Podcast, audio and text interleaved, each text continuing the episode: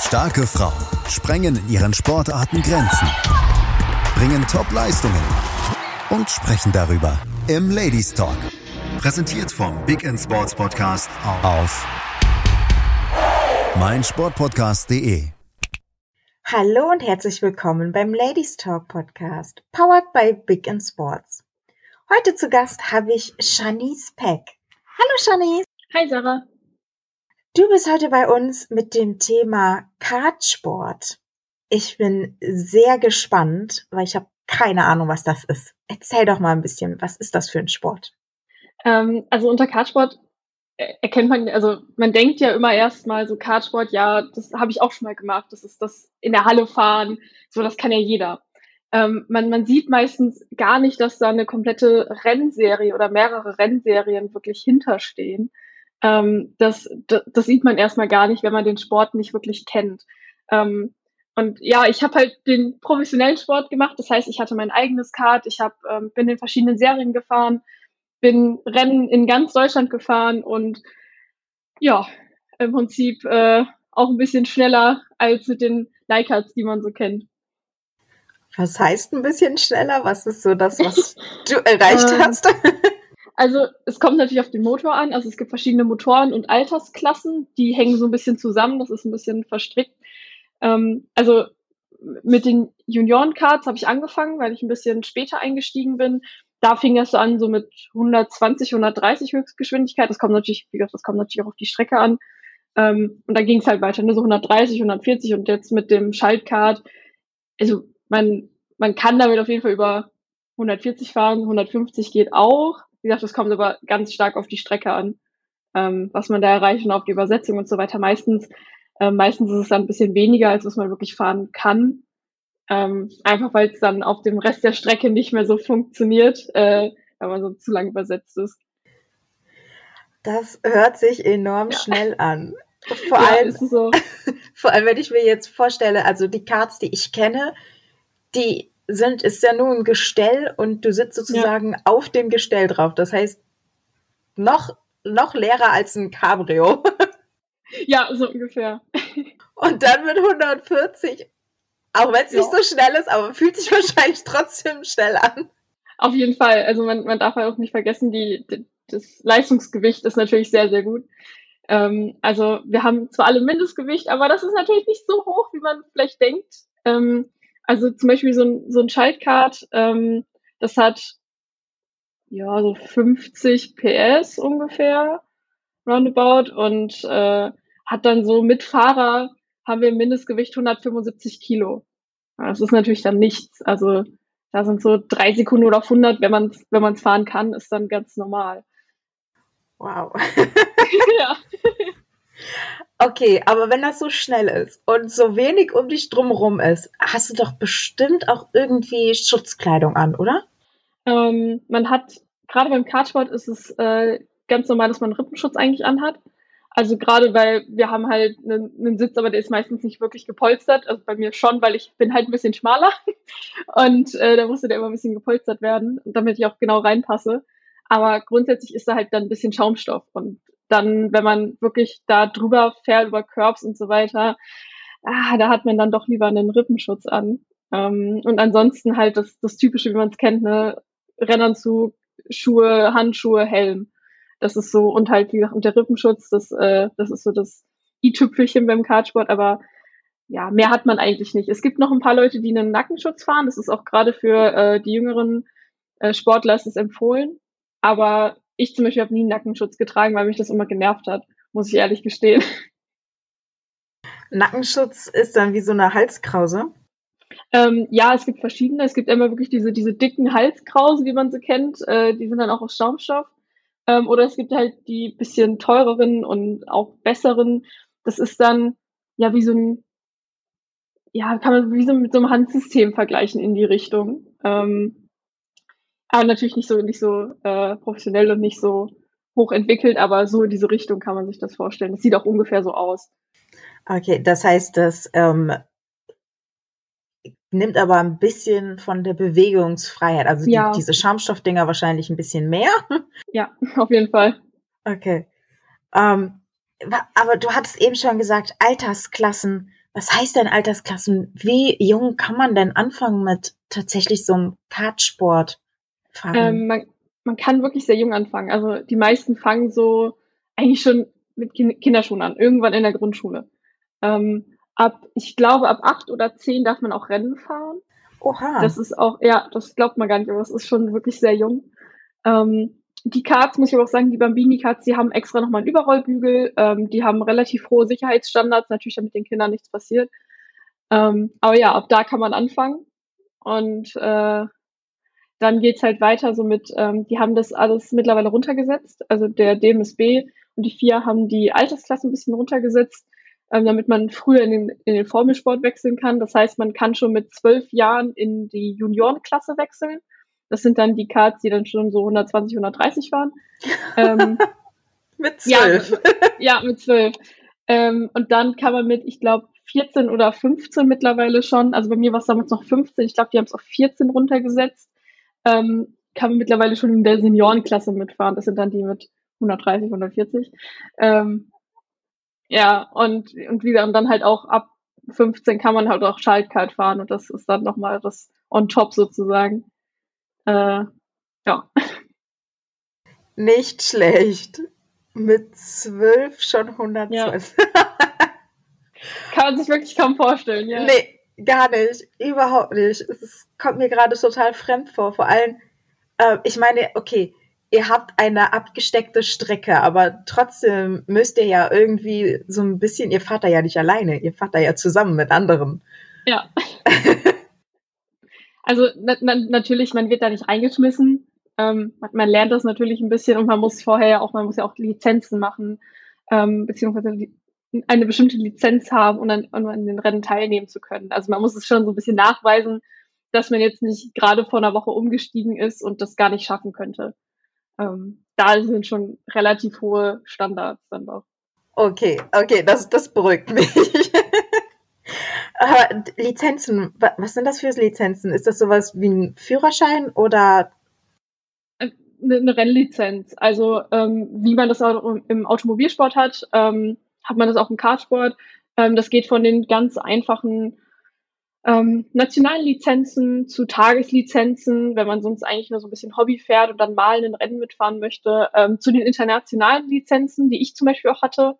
Ähm, da ist dann zum Beispiel auch ein Arztbesuch mit drin, wo man dann auch nachweisen muss, okay, man kann alle Farben sehen, ähm, man ist körperlich einfach fit. Ähm, das gehört da zum Beispiel auch zu. Äh, ja, genau.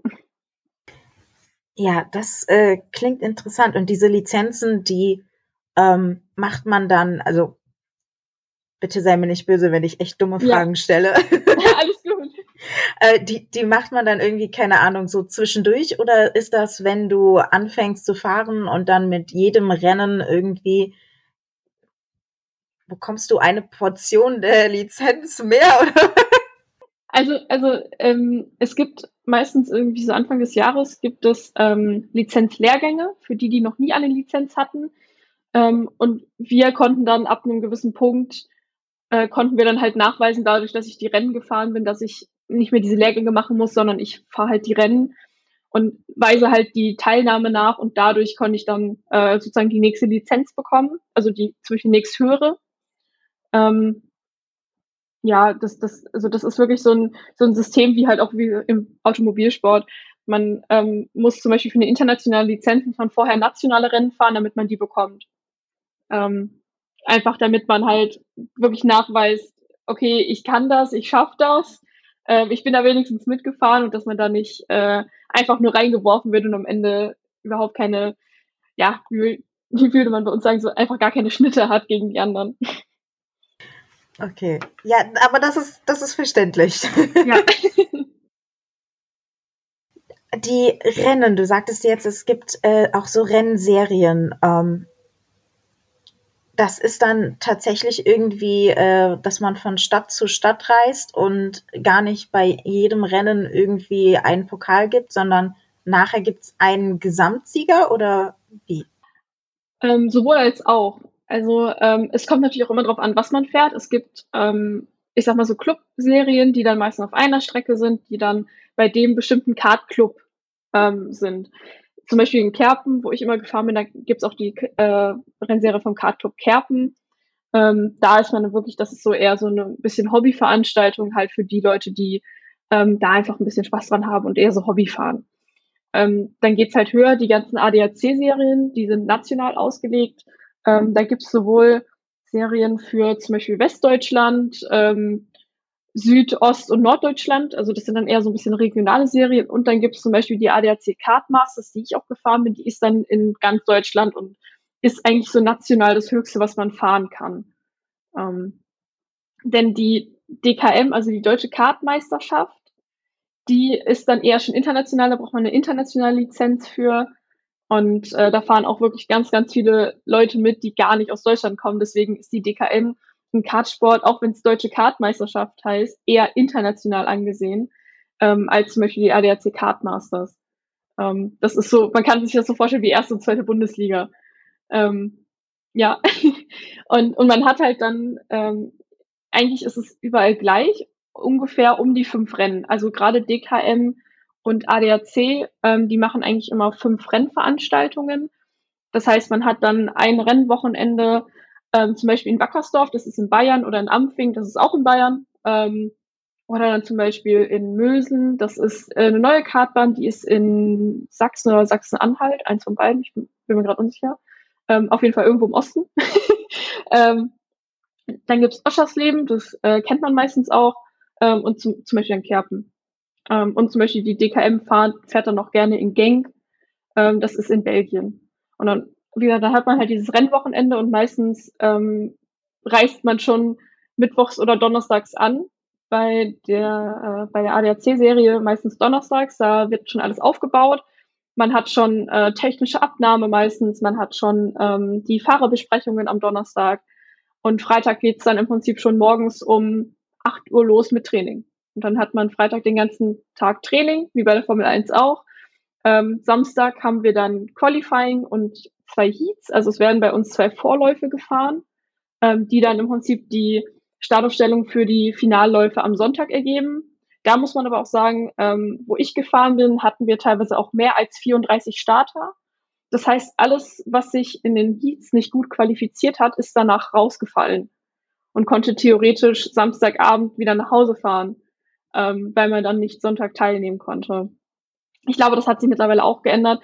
Aber zu meiner Zeit, ich weiß, dass wir 2015 ähm, waren wir in Ampfing mit, ich glaube, 42 Startern. Das war, glaube ich, so das Höchste. Ähm, und davon sind halt nur 34 weitergekommen. Und der Rest ist halt sozusagen rausgeploppt. Okay, das, äh, ja, aber ich meine, wie, wie viele Karts können denn gleichzeitig auf so einer Kartstrecke fahren? Äh, meistens sind es 34. Also immer so 34, 35 Leute können fahren. Ah, okay. Ähm, es wurde ein, zwei Mal, glaube ich, auch schon mal angehoben nach Rücksprache mit dem DMSB, wo zum Beispiel dann äh, einer hätte rausfallen müssen. Da haben sie dann ähm, mit, mit dem DMSB Rücksprache gehalten äh, und dann konnten zum Beispiel auch mal 36 Leute starten. Oder wenn man eine große Veranstaltung hatte, hat man das auch versucht. Ähm, das hat aber ein bisschen gedauert weil natürlich auch die Sicherheitsstandards eingehalten werden müssen, ähm, weil je mehr Karts und je mehr Leute auf der Strecke sind, desto gefährlicher wird das natürlich auch für alle. Äh, wenn ich alleine auf der Strecke fahre, besteht höchstens Gefahr für mich selbst.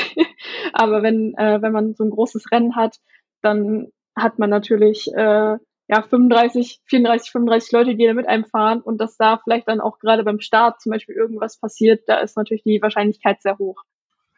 Ja, ähm, beim Start, also ich kenne das so ein bisschen aus der, also was heißt aus der Formel 1, da kriege ich es ab und zu mal mit, dass ähm, die Startpositionen irgendwie vorher nicht ausgelost, sondern von der Geschwindigkeit, wie man in den vorherigen Rennen war, irgendwie aufge, aufgestellt werden. Ist das bei euch auch so oder? Genau, das ist, ähm, das wird bei uns übers Qualifying und über die Heats entschieden.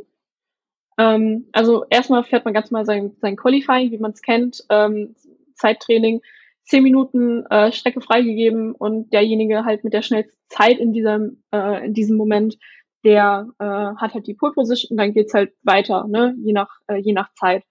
Ähm, dazu sei auch gesagt, dass wir alle dieselben Reifen fahren, also das ist auch beim Kart vorgegeben, dass ähm, dass genau, dass es Einheitsreifen sozusagen gibt, die werden ausgegeben am Wochenende, muss man natürlich trotzdem bezahlen, aber ähm, es werden halt nur, es wird halt nur ein bestimmter Satz von Reifen gefahren. Ähm, ja, und dann, wie gesagt, hat man sein Zeittraining und meistens bei den, wie gesagt, bei den größeren Rennen hat man dann ähm, seine Heats, seine Vorläufe, wo man dann wieder fährt, um seine Position zum Beispiel zu verbessern. Oder wenn es schlecht läuft, ver verschlechtert man seine Position auch. Ähm, ziemlich auch durch einen technischen Ausfall. Ähm, und dann hat man halt am Sonntag die Finalläufe und die Finalläufe geben auch Punkte. Ähm, genau, und da hat man dann für die Meisterschaft sind halt diese beiden Läufe vor allem entscheidend, dass man da die meisten Punkte bekommt. Je nachdem, wo man, wo man sich platziert. Okay, das heißt, es gibt auch ein Punktesystem.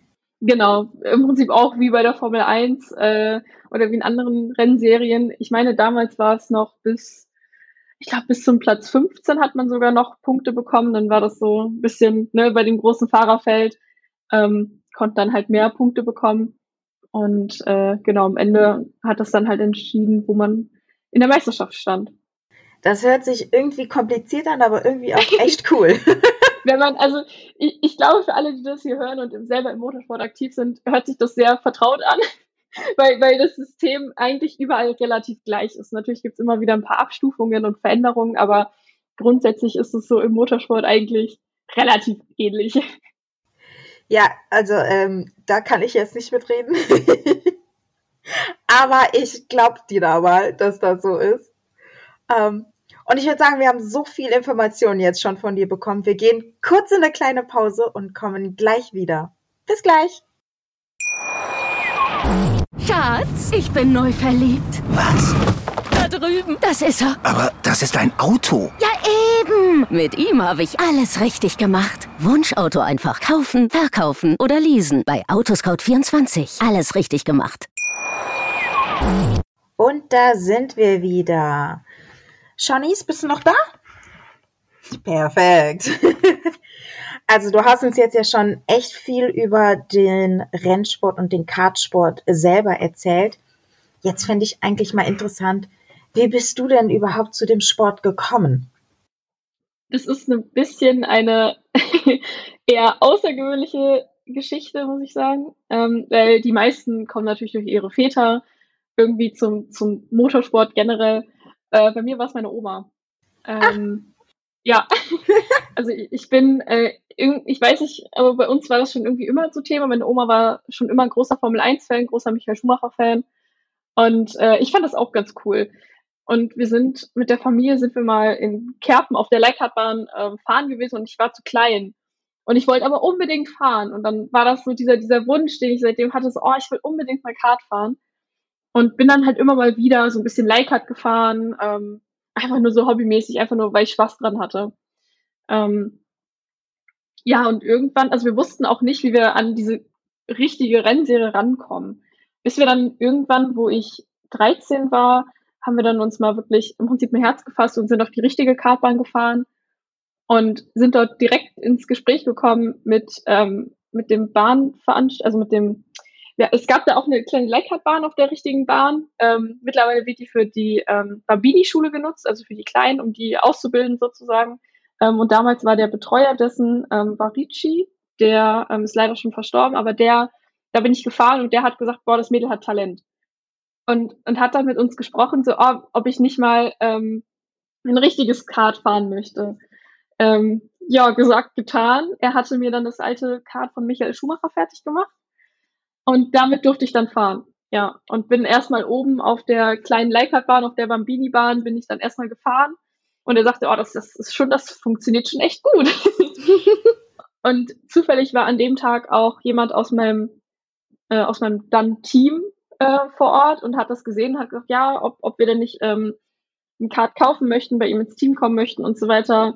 Und äh, dann hat, hatte meine Oma damals den Kontakt aufgenommen und so kam eins zum anderen und irgendwann war dann der große Tag da, wo ich wirklich vor meinem eigenen Kart stand. Ganz stolz. ja, es hört sich sehr, sehr äh, lustig an durch die Oma. Ja. Das habe ja. ich tatsächlich auch noch nie gehört. wie du schon sagst, Papa oder Brüder habe ich schon ganz häufig gehört, aber Oma? Cool. aber du hast gesagt, ähm, eigenes Kart kaufen und dann ins Team kommen. Das heißt, sobald man irgendwie in einem Team fahren möchte, braucht man ein eigenes Kart? Genau, ähm, alles im, ich sag mal, richtigen Kartsport geht eigentlich mit Eigenmaterial. Also man muss es nicht, man muss nicht unbedingt in einem Team fahren. Es ist aber gerade für den Anfang, würde ich behaupten, ist es besser, weil man ja selber gar keine Ahnung hat. Ganz salopp gesagt. Man hat ja weder Ahnung von dem Motor, wie das überhaupt läuft. Und da einen Ansprechpartner zu haben, ähm, hat mich auf jeden Fall sehr, sehr viel, sehr, sehr schnell, sehr, sehr weitergebracht. Ähm, und ja, wie gesagt, man kann, man kann im Team fahren, man kann es auch alleine machen, ähm, aber gerade für die großen Rennen ist man eigentlich immer in einem Team, weil man einfach diesen Background braucht. Ähm, Im Team fahren heißt das, ähm, also du, du bist ja auf der Strecke dann irgendwie alleine und fährst ja für dich. Aber du hast ja Teamkameraden dann auch auf der Strecke, oder? Ähm, ja, es kommt drauf an. Also es sind, wie gesagt, es, wir haben ja die verschiedenen Motorenklassen, die verschiedenen Serien. Ähm, und auch wenn man natürlich in, äh, in derselben Klasse fährt, natürlich ist man auch ein Teamkollege, aber man ist natürlich auch ein Gegner. Also äh, ich würde natürlich einen Teamkollegen nicht so überholen, wie ich einen, ja, einen Fremden, sag ich mal, überhole. Ähm, da versuche ich dann schon ein bisschen vorsichtiger zu sein. Ähm, aber am Ende ist man trotzdem irgendwie Einzelkämpfer. Man, ähm, man schaut aber im Team, sich zusammen zu verbessern. Ähm, ich hatte jetzt am Wochenende noch ein Gespräch mit jemandem, äh, wo wir darüber gesprochen hatten, ähm, dass zum Beispiel viele das auch mit einer GoPro zum Beispiel auswerten, mit ähm, Lenkbewegungen und die Linie und so weiter. Wir hatten Telemetriedaten, ähm, wir haben ganz, ganz viele Sensoren am Kart gehabt und das konnten wir dann im Team natürlich übereinander legen. Das war total gut, weil wir so gesehen haben, okay, der Teamkollege ist da schneller, äh, der Teamkollege ist da schneller ähm, und da konnte jeder dann sehen, wo man sich noch verbessern kann, wie man das Setup am besten einstellt und so weiter. Ja, interessant. Ähm, äh, das, das ist echt. Äh, kann man denn, wenn man so im Team ähm, fährt, gibt es auch irgendwie eine Teammeisterschaft oder eine Teampunktewertung oder so? Da ist das tatsächlich immer, du bist zwar im Team und man kann sich Tipps geben und das alles, aber alle Rennen und alle, äh, weiß nicht, Ranglisten sind immer einzeln. Ähm, bis zu diesem Jahr war es so. Ähm, so bin ich auch immer gefahren, dass eigentlich, also ja, man natürlich, man ist im Team. Ähm, wenn man auf den Starterlisten guckt, steht dann auch der Teamname dort natürlich. Ähm, aber am Ende fährt man für sich selber, man selber bekommt natürlich die Punkte ähm, und nicht das Team. Dieses Jahr haben sie es geändert, dass es jetzt auch eine Teamwertung gibt. Ähm, da haben sich einige schon beschwert. Mal gucken, wie gut das funktioniert, weil das natürlich ein Vorteil ist für die Leute oder für, für die Teams mit mehr Leuten. Ähm, die können natürlich viel, viel besser mehr Punkte bekommen als ein Team mit drei, vier Leuten. Ähm, das ist natürlich dann äh, ein Unterschied. Da muss man dann schauen, wie das umgesetzt wird. Ähm, den Ansatz finde ich persönlich aber gar nicht verkehrt, weil die Teams wirklich schon eine sehr, sehr große Arbeit leisten und äh, da steckt schon sehr, sehr viel hin. Was, was ist denn so gehen wir jetzt mal zu einem anderen Team. Also wenn du so im Rennen bist und dann bist du auf der Strecke und dann hast du ja trotzdem auch irgendwie wahrscheinlich deinen Coach dabei und äh, vielleicht einen Mechaniker dabei für deinen Kart und also wie viele Menschen sind tatsächlich dann, die dich unterstützen an der Seitenlinie? Ähm, man hat immer eigentlich einen Mechaniker. Das, den braucht man auch einfach, weil alleine ist doof. und, und, man, und man konzentriert sich einfach gerade bei den Rennen auf was anderes. Also man, man ist wirklich im Tunnel, sage ich mal, so ein bisschen. Und wenn man dann noch schauen muss, okay, als Beispiel, wie lade ich das Kart überhaupt auf? Da braucht man eigentlich immer zwei Leute für. Ähm, dann wird es schon schwierig und den, den zusätzlichen Stress kann man an einem Rennwochenende meistens einfach nicht gebrauchen. Ähm, deswegen hat man eigentlich immer mindestens einen Mechaniker dabei, also mindestens einen. Ähm, wir hatten das im Team so, dass wir unseren Teamchef noch dabei hatten, ähm, der natürlich bei allen so ein bisschen geschadet und sich vor allem auch die Telemetriedaten angeschaut hat. Ähm, also sozusagen so Coach und Teamchef war dann auch noch so irgendwie mit dabei. Ähm, und dann natürlich die Familie. Ne? Jeder, jeder nimmt natürlich so viel Familie mit, wie er möchte und wie er kann. Ähm, bei mir war eigentlich immer meine Oma dabei. Also meine Oma immer und meine Mama, ähm, wo sie halt konnte, war sie auch dabei. Ja, weil äh, Oma ist ja ein Muss bei dir. ja. Oma hat das auch natürlich alles bezahlt, also war sie auch dabei. Ah. ähm, aber äh, ja, also das war auch, also es, es gab auch Momente, da hat sie gesagt, ja, ich gehe jetzt einfach und sei du in deinem Tunnel und mach du und wir sehen uns dann nach dem Rennen. Ähm, das war auch, muss ich sagen, gar nicht verkehrt manchmal. Weil man darf ja auch nicht vergessen, gerade wenn man, ich habe jetzt mit 13 angefangen und man ist ja auch irgendwie jung. Und äh, gerade in der Pubertät muss man dann ehrlich sagen, da ist es dann meistens besser, wenn man dann nicht mit Familie und nicht mit Oma spricht, sondern dann vielleicht eher mit dem Mechaniker, der dann auch einmal so ein bisschen wieder runterholt, bevor man dann äh, so zur Familie geht und da seine schlechte Laune rauslässt. ja, verständlich. Ähm, du hast gerade nochmal gesagt, du hast mit 13 angefangen. Das heißt, du hast angefangen, während du noch in der Schule warst. Ähm, wie hast du das denn so unter einen Hut bekommen? Schule und äh, ja, tatsächlich Leistungssport? Ähm, da muss ich ehrlich sagen, eine Zeit lang hat mich die Schule gar nicht interessiert. Ähm, für mich war gerade so Kartsport war eigentlich so alles und mir war alles andere egal. Ähm, das hat sich dann aber relativ schnell geändert, weil ich gemerkt habe, so, hm, ist ja irgendwie doof, wenn, wenn ich am, unter der Woche nicht in der Schule bin und dann am Wochenende Kart fahren gehe und meine Familie findet das auch irgendwie nicht so toll.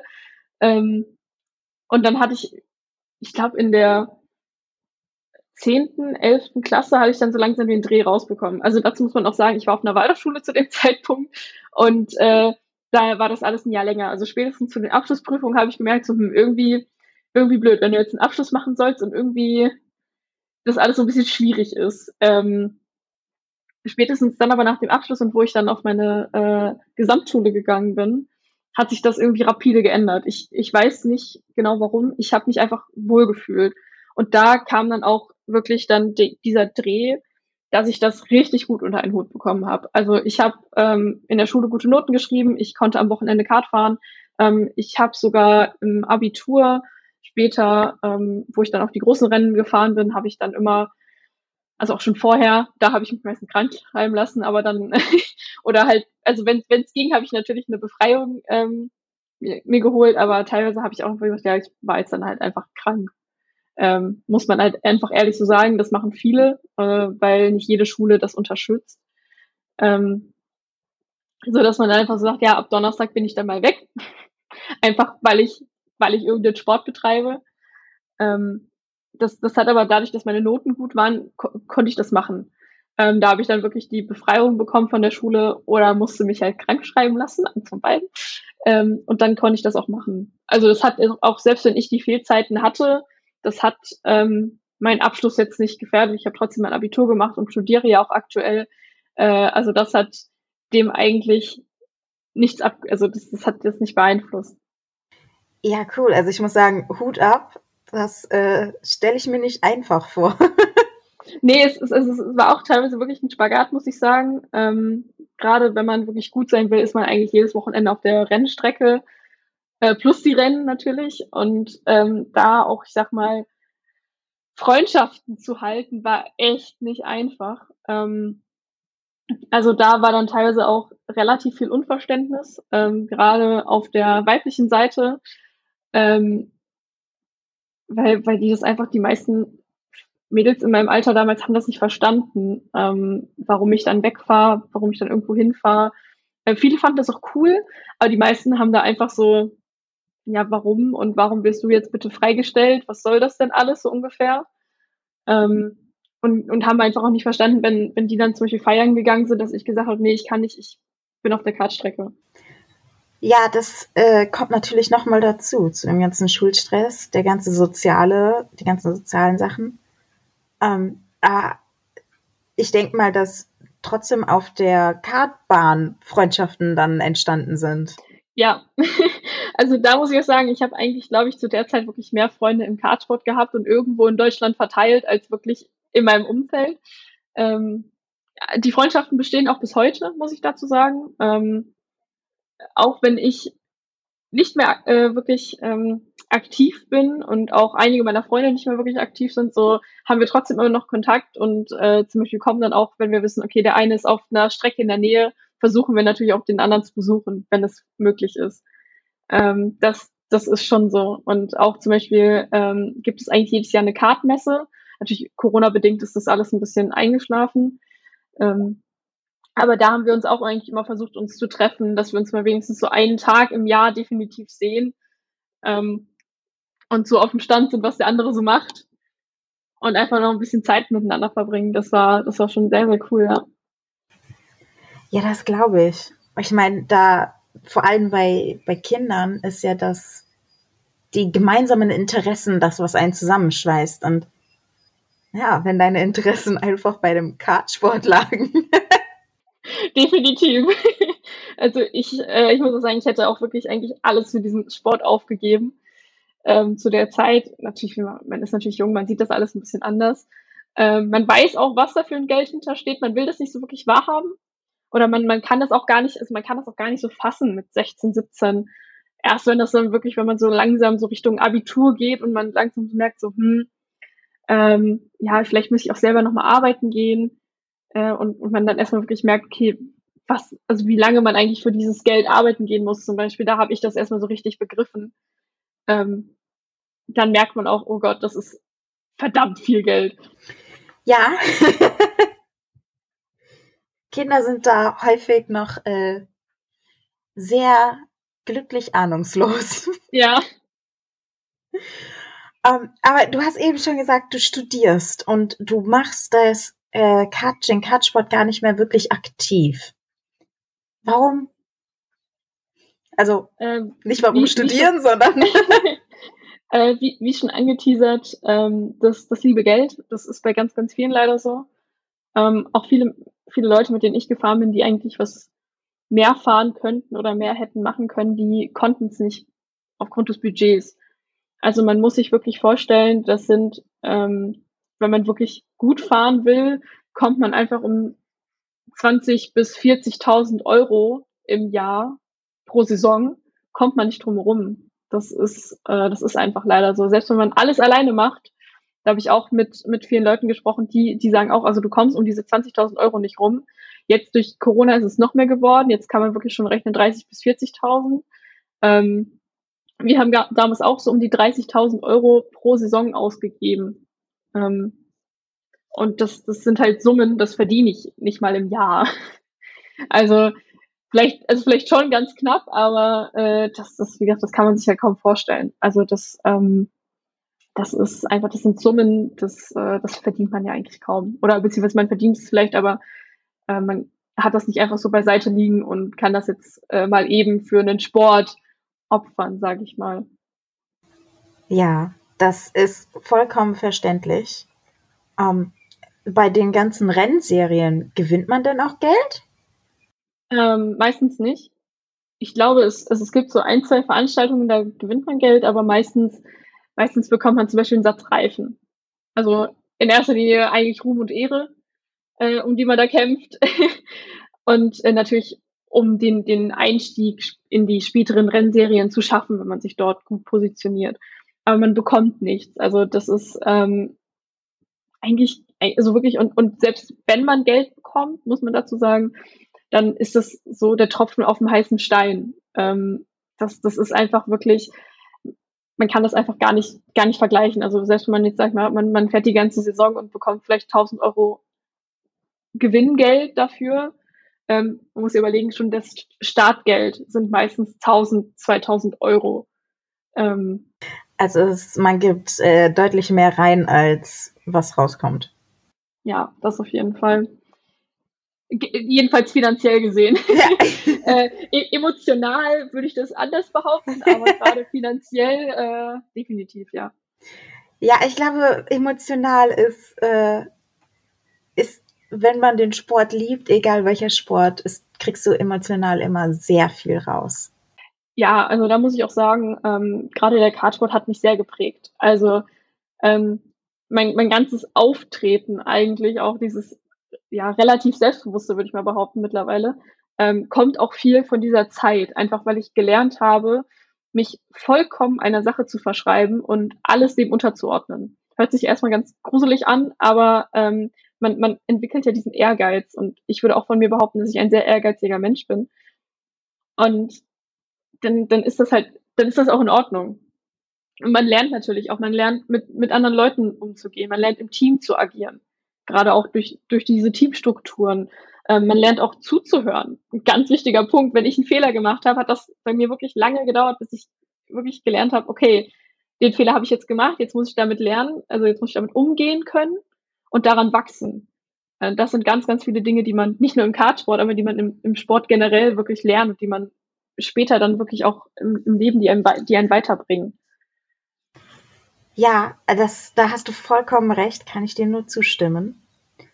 Und das ist gerade auch eine schöne Stimmung, in der wir nochmal schön in die Werbung gehen können. Bis gleich. Schatz, ich bin neu verliebt. Was? Drüben. Das ist er. Aber das ist ein Auto. Ja, eben. Mit ihm habe ich alles richtig gemacht. Wunschauto einfach kaufen, verkaufen oder leasen. Bei Autoscout24. Alles richtig gemacht. Und da sind wir wieder.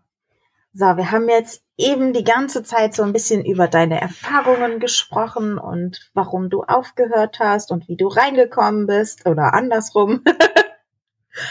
ähm, jetzt würde mich interessieren, äh, also von vielen, die irgendwie was mit Sport zu tun haben, auch wenn die aufhören, die zieht es irgendwann wieder so ein bisschen Richtung diese Sportart hin. Wie ist das bei dir?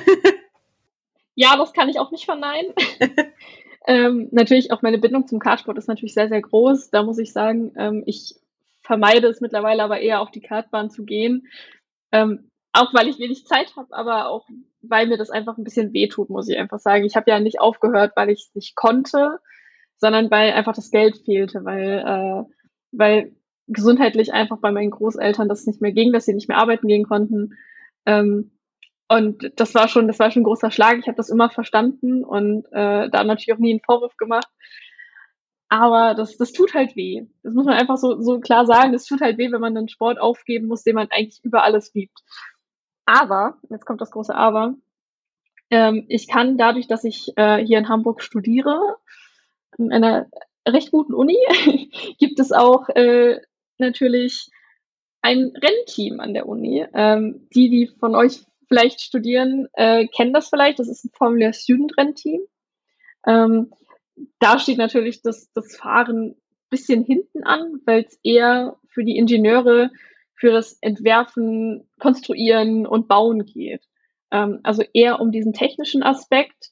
Und, und trotzdem muss ich sagen, finde ich es super cool. Also ähm, ich habe dadurch auch ganz, ganz viele Möglichkeiten auf Messen zu fahren, auf die Events zu fahren, ähm, da auch einfach im, in diesem Team und an der Uni was zu bewirken, dass dieses Team auch überleben kann, sozusagen. Ähm, weil das ist auch so ein, so ein Punkt, ähm, durch Corona ist es natürlich auch alles eingeschlafen. Ähm, es, gab, es gab keine Rennen, es war alles runtergefahren.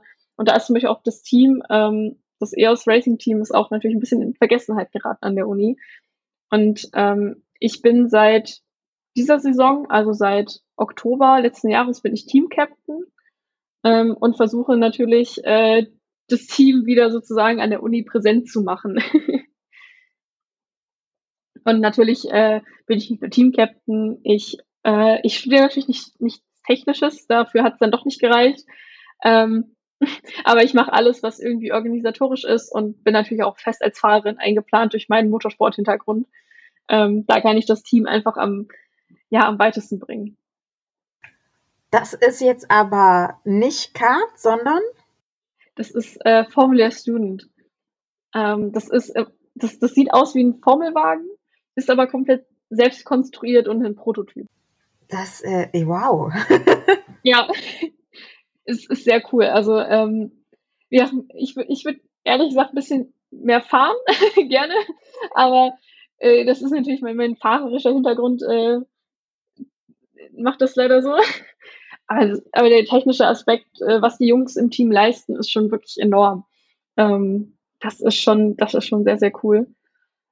Und manchmal kann ich auch ein bisschen helfen. Also Schrauben kann ich zum Beispiel auch. Da, da hilft mir mein, mein Karthintergrund auch ein bisschen. Ähm, ich kann es natürlich nicht konstruieren. Da muss ich mich auf, auf die Jungs verlassen, ähm, dass, dass sie das dann hinbekommen.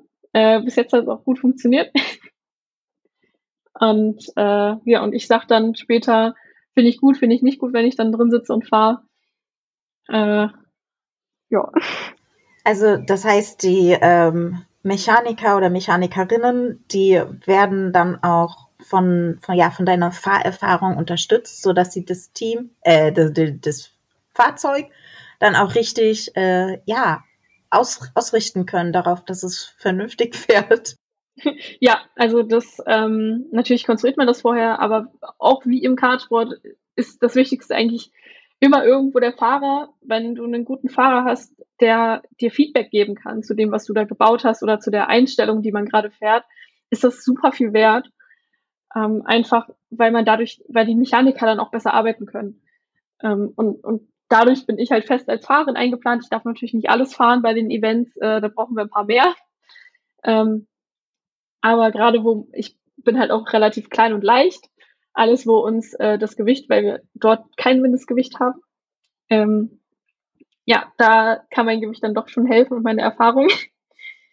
äh, da versuche ich natürlich alles zu machen, was geht.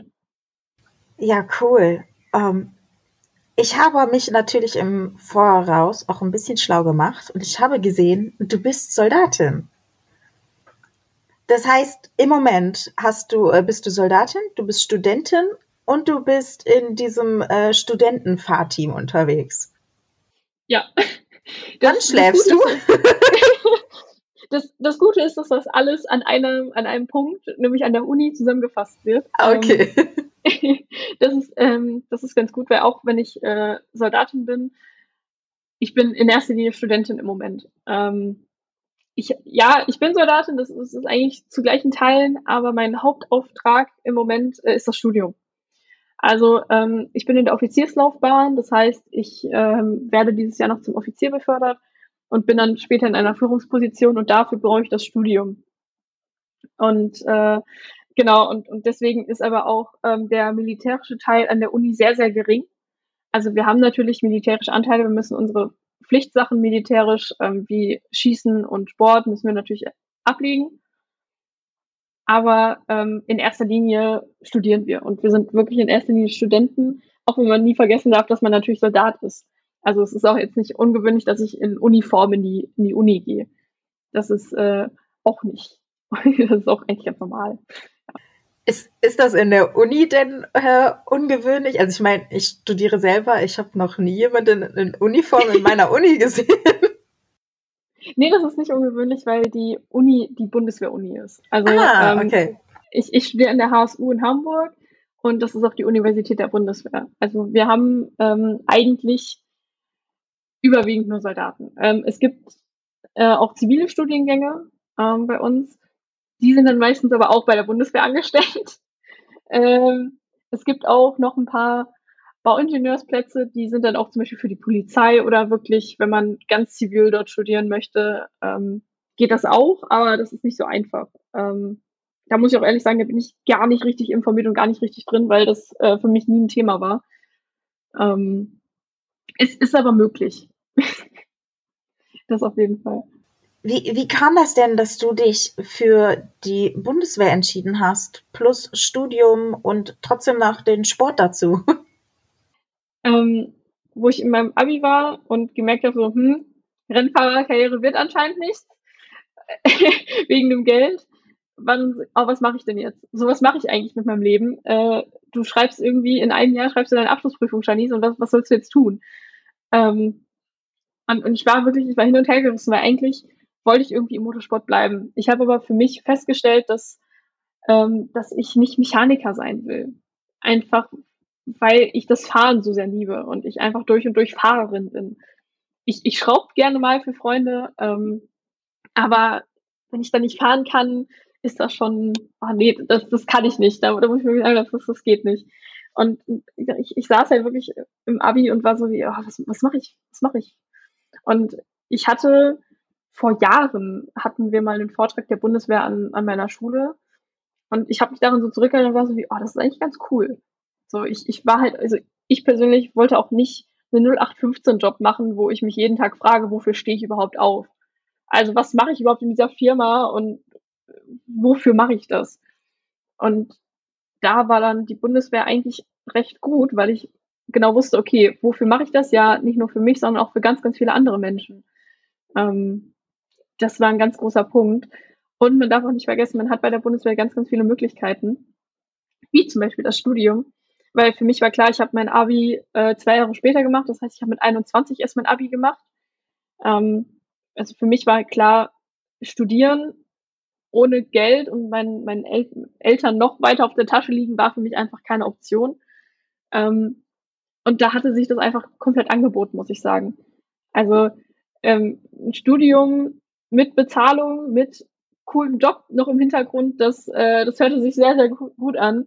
Und dann habe ich erstmal einen freiwilligen Wehrdienst gemacht und habe mich dann für Offizierslaufbahn beworben. Also ich wollte mir das auch erstmal anschauen, äh, ob das wirklich was für mich ist, aber habe wirklich innerhalb schon der Grundausbildung gemerkt, boah, das, das finde ich richtig cool hier.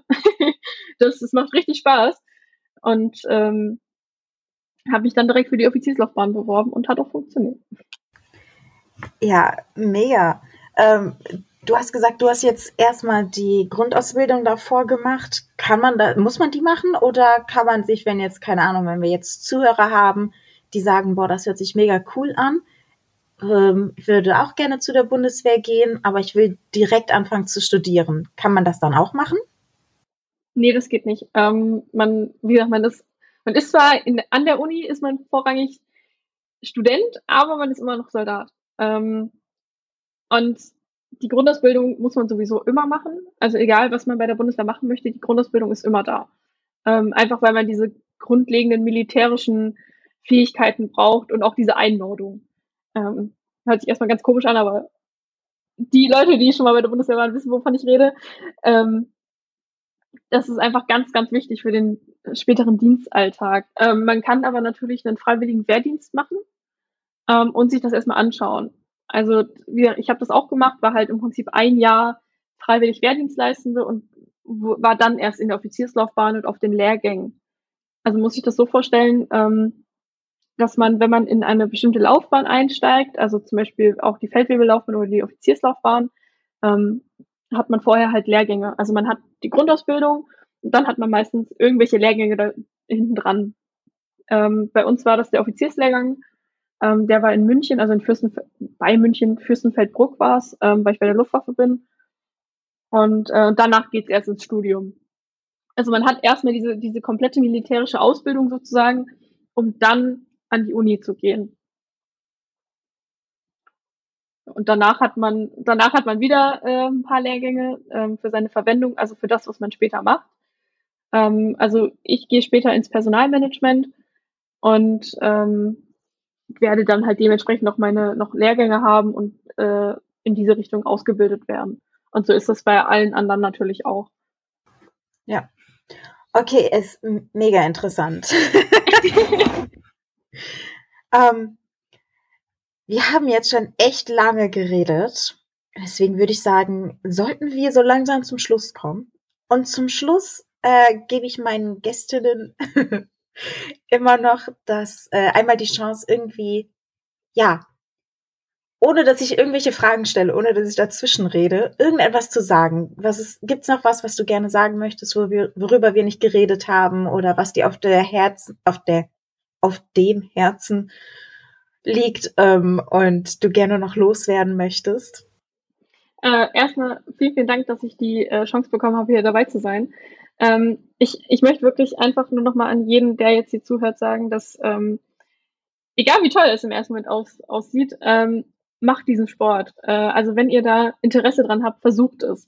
Ähm, auch wenn es später nicht klappt, wie jetzt zum Beispiel bei mir, ähm, dass man nicht später wirklich sagen kann, okay, ich bin jetzt in irgendeine Rennserie aufgestiegen.